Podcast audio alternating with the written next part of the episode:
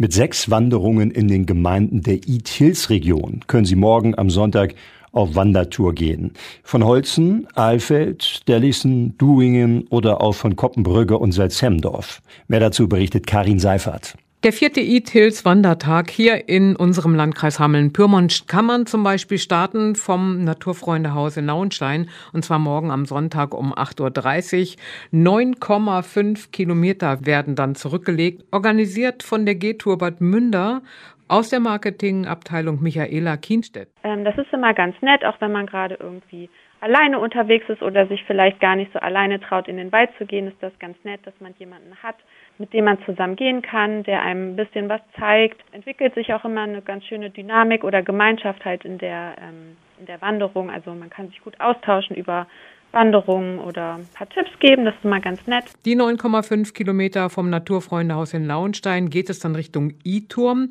Dort kann man natürlich die Fernsicht über das ganze Weserbergland genießen. Und um 13 Uhr ist man dann wieder am Naturfreundehaus in Lauenstein. Die Tour von Koppenbrücke aus. Der Rundweg, der startet am Parkplatz Felsenkeller 11 in Koppenbrücke um 10 Uhr und dann erkundet man den Idkopf zwischen Koppenbrücke und Lauenstein hält aber auch natürlich bei den Naturfreunden in Lauenstein. Da kann man auch zur Not aussteigen, wenn man möchte.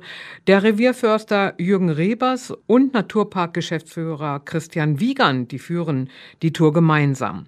Im letzten Jahr waren sogar 25 Personen mit dabei. In Koppenbrügge waren wir, wie gesagt, 25 Menschen, aber es war ganz schön. Man konnte sich so gut unterhalten und äh, Christian Wiegand, der hat das ganz toll gemacht, macht er dieses Jahr auch wieder ganz toll, zusammen mit dem ähm, Revierförster Jürgen Rebers. Und der erklärt ganz viel halt auch über den Wald, wie das früher war, wie sich das ein bisschen entwickelt hat.